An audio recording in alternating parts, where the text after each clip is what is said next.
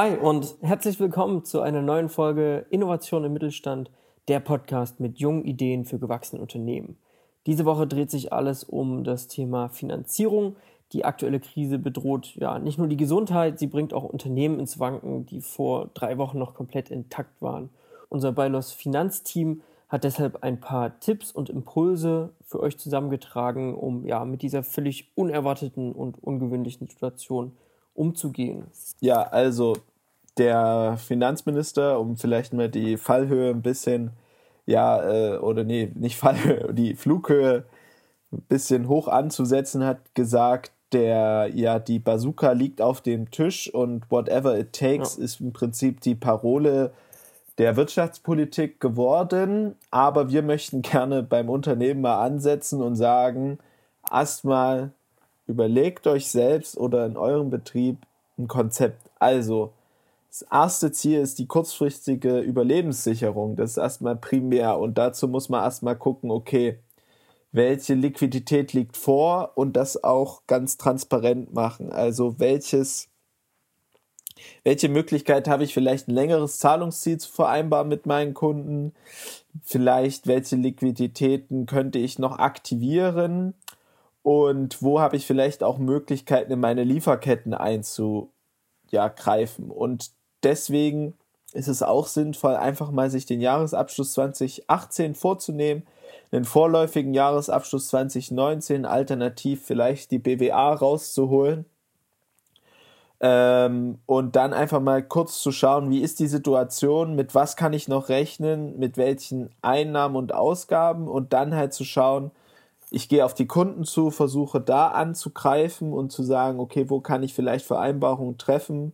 Und ich kommuniziere das auch offen gegenüber meinen Arbeitnehmer und beziehe die damit ein und schaffe Transparenz. Das machen schon viele, ne? Homeoffice und so weiter. Kurzarbeit sind Instrumente, die bei der Arbeitnehmerseite angreifen, aber man sollte die ja da auch offen kommunizieren und genauso gegenüber den Kunden offen kommunizieren. Das ist was, wo wir festgestellt haben, da mangelt es oft, da einfach mal nach außen zu treten und zu sagen, so sieht's aus. Und die Partner des eigenen Unternehmens sind, wie gesagt, nicht daran interessiert, dass man selber verschwindet oder einfach pleite geht. Genau, danke Tom.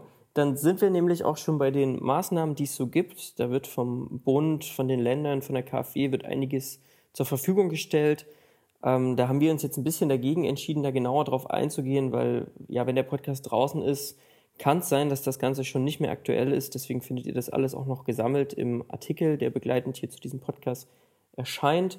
Nur so viel sei gesagt, ähm, es gibt Liquiditätshilfen für Unternehmen. Das können, ja, das kann in Form von steuerlichen Hilfen sein. Zum Beispiel die Stadt Leipzig verzichtet gerade auf das Erheben der Gewerbesteuer, um kurzfristig Liquidität ja, ein bisschen sicherzustellen für die Betriebe oder für Gastro- und, und Hotelbetriebe wird zurzeit keine Taxe erhoben. Ähm, das sind so die kleineren Maßnahmen. Äh, Kurzarbeit ist euch bestimmt allen geläufig. Gab es ja auch 2008, 2009 schon mal, wer das mitbekommen hat. Und ähm, Steuerzahlungen können leichter gestundet werden. Eventuell kommt es zur ähm, Aussetzung von Steuervorauszahlungen. Und wie ihr wisst, existieren auch gewisse Schutzschilder für die Betriebe. Die können wir ja ganz kurz anreißen, oder Tom? Ja, darauf können wir ganz kurz eingehen. Die KfW ähm, gibt verschiedene Kategorien an Krediten aus, je nachdem, um welches Unternehmen es sich handelt. An junge Unternehmen gibt es den ERP Gründerkredit und äh, dann gibt es noch Unternehmenskredite und Bürgschaften, die ausgegeben werden und auch Großbürgschaftsprogramme. Das Ding ist bei der KfW, ihr könnt bei der KfW euren Antrag für die Hausbank schon mal vorbereiten, dass das schneller bearbeitet wird. Aber wie gesagt, bei KfW Krediten ist es so, dass die Hausbank der erste Ansprechpartner ist. Immer zur Hausbank gehen und die kann dann sich an die KfW wenden. Grundsätzlich denke ich, noch ein guter Hinweis oder ein allgemeiner Hinweis ist einfach, dass bei diesen ganzen Programmen sehr großer Ansturm zu erwarten ist jetzt und ähm, sehr großes Bearbeitungsvolumen für die entsprechenden Sachbearbeiter. Das heißt, für kurzfristige Liquidität wird es wahrscheinlich bei diesen Programmen schwierig werden. Deswegen möchte man sich ja auch auf Direktzuschüsse verlegen vom Bund aus, aber das trifft nun wirklich eher kleine und kleinste Unternehmer und Solo-Selbstständige.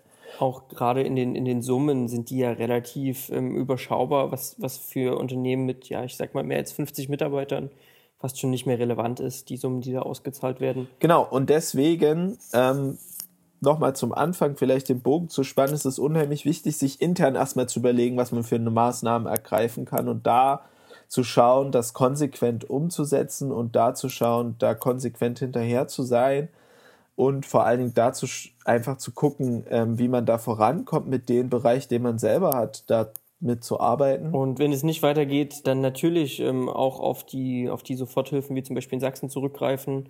Ähm, Sachsen hilft sofort, ihr kennt es bestimmt schon, das ist ein zinsloses ähm, Nachrangdarlehen, was dann quasi wie Eigenkapital zu bewerten ist. Das Darlehen ist 36 ähm, Monate tilgungsfrei, es ist komplett zinslos und hat eine Laufzeit von zehn Jahren und, und ist da bestimmt ein gutes Instrument, um, um schnell an Geld zu bekommen. Ähm, da geht es um 5.000 bis 50.000 Euro, manchmal auch, ja, was heißt manchmal in begründeten Fällen auch bis zu 100.000 Euro. Ähm, das ist dann abhängig vom Liquiditätsbedarf, aber das ist auf alle Fälle ein Lichtblick auch für etwas größere Unternehmen, um, um schnell an die nötigen Mittel zu kommen. Ähm, genau. Aber in unserem Titel steht ja auch das Wort Innovation und diese ganzen Dinge, die wir jetzt gemacht haben, sind sehr klassische Finanzierungsmethoden oder sehr klassische Instrumente, auch volkswirtschaftliche klassische, Instrument, klassische Instrumente, auch wenn sie jetzt im Vergleich zu vorangegangenen Krisen in einem Umfang aufgerufen werden, der wahrscheinlich nur vergleichbar ist mit großen Nachkriegsaufbauprogrammen wenn man sich mal anschaut, der Wirtschaftsstabilisierungsfonds, der jetzt sich im Bereich von ähm, bis zu 600 Milliarden bewegen soll, nach meinem letzten Informationsstand, der ist größer als der für die Bankenstabilisierung. Ähm, also neben diesen klassischen Inform äh, Finanzierungsmethoden gibt es natürlich auch Sachen, die man machen kann, die ein bisschen ja, innovativer sind, neuer, ja, digitaler. da sind wir schon bei, bei den alternativen Finanzierungsmöglichkeiten. Ähm, was man bei all dem nicht vergessen darf, ist, dass es der Wirtschaft bis vor, ich sag mal, drei Wochen spitze ging. Wir haben ähm, Jahre des Booms erlebt. Das Geld ist noch im Markt. Das Geld ist ja nicht von heute auf morgen weg. Das, das ist der Punkt, der, der erstmal hier zu nennen ist weswegen ähm, Crowdfunding und Crowdlending beispielsweise als, als ähm, Finanzierungsmöglichkeit, als alternative Finanzierungsmöglichkeit weiter funktioniert. Ähm, man bekommt dann Nachrangdarlehen ausgereicht. Man, es, ist, ja, es gibt auch klassische Kredite. Und ähm, ja, genauso gibt es das Factoring, wenn man die Forderungen hat, wenn die Forderungen existieren und wenn die auf, auf einer ordentlichen Basis stehen, dann kann man die natürlich auch verkaufen und hat so kurzfristig Liquidität ähm, und eine hundertprozentige Ausfallabsicherung. Ähm, Leasing gibt es nach wie vor. Man kann auch über Einkaufsfinanzierungen nachdenken, dass die Unternehmen erstmal nicht dafür in Vorleistung gehen müssen, sondern dass sie die Ware erhalten und zu einem späteren Zeitpunkt erst bezahlen. Und es gibt auch viele Fintechs, die jetzt anfangen, ähm, ja, über eine Online-Kontaktaufnahme ähm, online euch zu vermitteln an, an die jeweiligen Geldgeber. Das ist besonders interessant für, für kleinere Unternehmen, die vielleicht keine klassische Hausbank haben, weil wie eingangs erwähnt, die ganzen größeren Programme laufen ja nun mal nur über die Hausbank. Was mache ich denn nun aber, wenn ich äh, nur bei einer Penta-Bank bin und da ja zum Beispiel gar, kein, gar keine Kreditvergabe möglich ist? Da gibt es andere Fintechs, die ähm, ja, Private Equity vermitteln, die Factoring vermitteln, Einkaufsfinanzierung vermitteln, ähm, wo man zu anderen Banken, zu Privatanlegern, zu Investoren kommt. Und das ist äh, gerade für, für diese Unternehmen eine interessante Das ist eine interessante Sache, das stimmt schon. Ähm, das ist auch über die letzten Jahre des Booms populärer geworden. Man muss sich da aber genau informieren, mit welchem Fintech man da zusammenarbeiten möchte. Es kann nämlich sein, dass die morgen schon gar nicht mehr gibt. Da muss man sich auf solide ähm, Daten seine Entscheidung gründen, aber man hat halt die Vorteile, dass es da schnelle Reaktionen gibt und dass die Prozesse schlanker sind als bei klassischen Banken und dass man da auch schneller mit Ergebnissen rechnen kann. Aber um nochmal vielleicht den Punkt aufzugreifen, was du meintest, das Geld ist immer noch im Markt. Ja, wir haben eine der längsten Hochkonjunkturphasen jemals erlebt.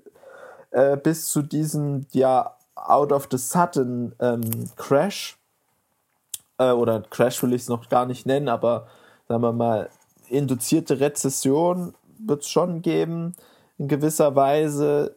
Man kann natürlich auch einfach versuchen, Privatschuldscheindarlehen äh, zu platzieren und da versuchen, Geld einzusammeln, weil die meisten Unternehmen, eure Unternehmen, in denen ihr arbeitet oder die ihr habt, die standen ja gut da und die werden sicher auch wieder kommen. Und ähm, da kann man versuchen, diese Liquidität, die im Markt ist, abzugreifen. Das ist natürlich das Problem, dass oder ein Vorteil, besser gesagt, ist, dass man alles selber regulieren kann in privatrechtlichen Verträgen. Aber ähm, man hat natürlich auch den Nachteil, dass man wahrscheinlich eine höhere Bonität seinem Partner nachweisen muss und eine höhere Laufzeit hat von seinen Darlehen. Hm, und die, die im Zweifel dann halt auch höher sind, weil es genug Leute gibt, also vom Zinssatz höher sind, weil es genug Leute gibt, die die jetzige Zeit äh, geschickt auszunutzen wissen. Und das ist etwas, wo man echt aufpassen muss. Deswegen unterm Strich, embrace the mess, setzt euch hin, schaut euch alles schonungslos an und startet vor allen Dingen mit euren Mitarbeitern oder mit den Kollegen beziehungsweise mit den Kunden in Dialog, wie man zu einer Lösung kommt. Ja. Und ähm, es, es muss nicht immer der klassische Gang zur Hausbank sein, wie ihr jetzt festgestellt habt. Es gibt Mittel und Wege, kurzfristig äh, viel über Kommunikation zu regeln, weil, wie gesagt, es geht gerade nicht darum, dass wir in eine Rezession gerutscht sind oder gerade in eine Rezession rutschen, weil wirtschaftlich irgendwas nicht ganz hinhaut im, im Land bei den einzelnen Unternehmen. Wir sind ein Land mit vielen sehr gesunden Unternehmen und ähm, das ist die Ausgangslage und jetzt gilt es mit allen, diese Situation bestmöglich zu bewältigen. Und es geht ja hier auch nur um, um temporäre Engpässe. Es ist ja nicht davon auszugehen, dass, dass dieser Zustand ähm, die nächsten fünf Jahre anhält. Das ist ja gar nicht, gar nicht der Fall, wie es, wie es zum Beispiel bei wirtschaftlichen Schwierigkeiten der Fall wäre, wenn man ähm, die Unternehmen umstrukturieren müsste. So, das vielleicht als Schlusswort. Ja, gefällt mir ganz gut. Das, das freut mich. Äh, ja, danke euch, dass ihr dabei wart. Und wie immer, meldet euch bei uns, wenn ihr Ideen, Anregungen habt, Diskussionsbedarf oder gerne nochmal die eine oder andere Info genauer habt. Podcast at bylos.de, b-e-y-l-o-s.de. Einfach schreiben und ja, da gibt es wie gesagt ein Ticket und dann geht's los. Klasse. Kurzer Ausblick noch vielleicht auf die nächste Woche. Nächste Woche ähm, ja, bleiben wir bei, bei einem Thema, was gerade alle umtreibt. Es geht nächste Woche um die Agilität. Und äh, da gucken wir uns an, wie man im Prinzip solche Situationen, wo schnell Veränderungen passieren, auch für sich und sein Unternehmen nutzen kann und was man tun muss, um überhaupt in die Situation zu kommen, etwas derartiges nutzen zu können. Wir hören uns nächste Woche. Macht's gut. Vielen Dank. Starke Woche. Ciao. Ciao.